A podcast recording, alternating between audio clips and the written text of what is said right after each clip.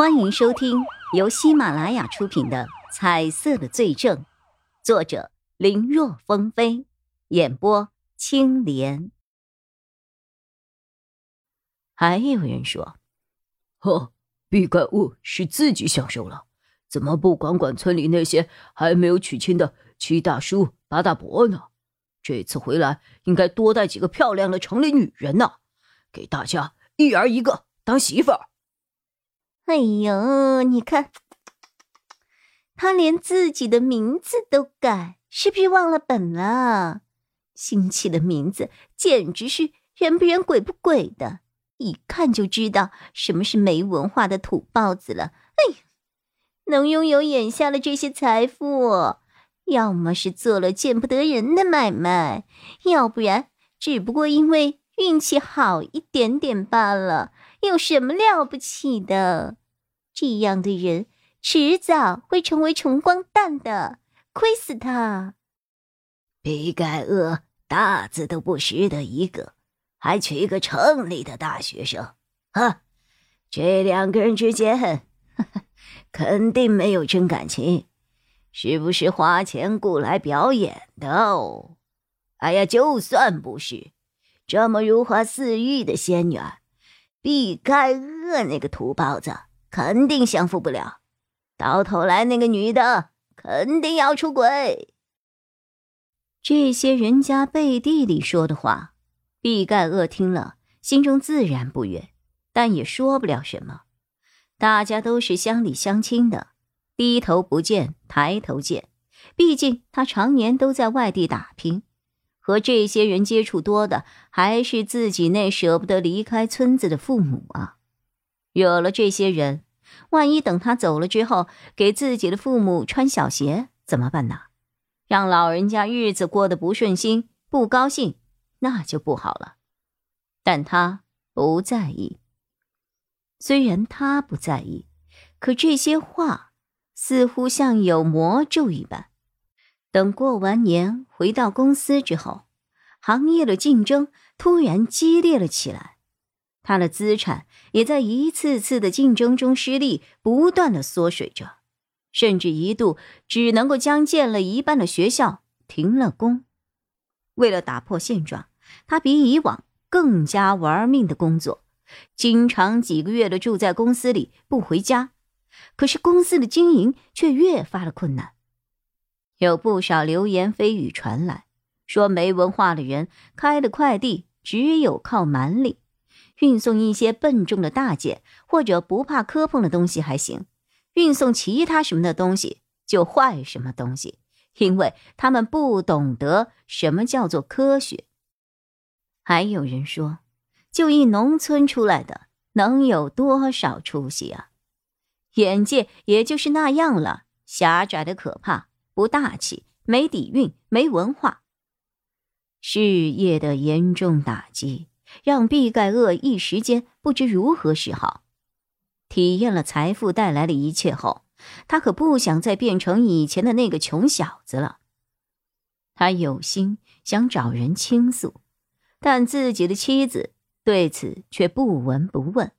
每天该买昂贵的化妆品接着买，该出国旅游接着出，完全没有两个人刚结婚那阵儿对他的体贴和照顾。有的。只是不理他如今的困境，依旧我行我素的作风。想跟父母倾诉，可又怕他们担心，所以他只能自己咬牙坚持。直到有一天，他在街上买醉的时候，无意之中又碰到了上次那个老道士，一切就发生了改变。那个老道士似乎很懂他，知道他的遭遇后，告诉了解决的办法，说他之前是因为气运太好，但他到底出身不行，气运短暂，所以成功的快，失败的也快。不过，只要改变这份气运，那成功肯定还会再次降临。老道士说自己有一套。能够改天逆命、沟通先祖、借其强大气运的法门，还说这个办法是从上古流传下来的，像是汉高祖刘邦、汉昭烈帝刘备、明太祖朱元璋等等等等，这些草根出身的人为何最终能够成就伟业，都是因为用了他家祖传的秘法改天换命而来。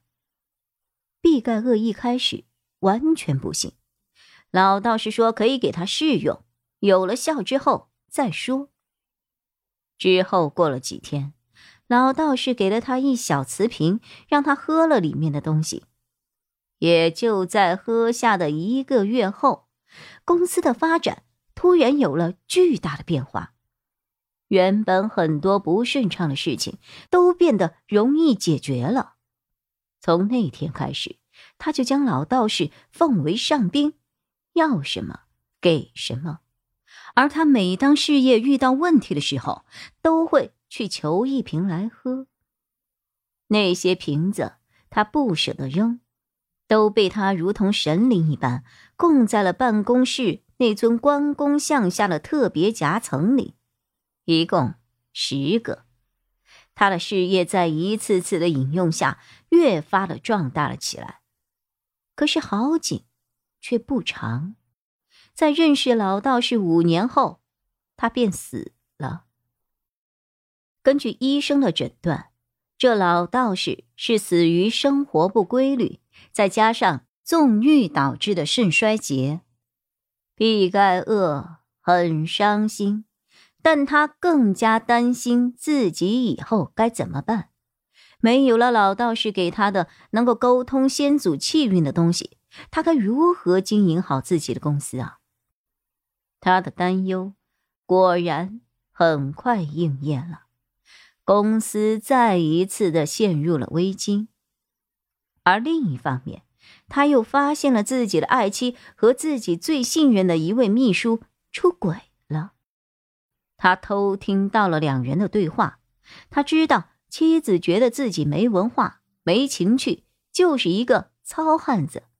而那个秘书虽然也是和他同一个村子里出来的，但人家从小就喜欢读书写字，因为环境所限，没有多少成就，但是说话却文绉绉的，和当时的村子里调皮捣蛋的他是形成了一个鲜明的对比。可二人却成为了朋友。本集播讲完毕，感谢收听，更多精彩内容，请在喜马拉雅搜索“青莲嘚不嘚”。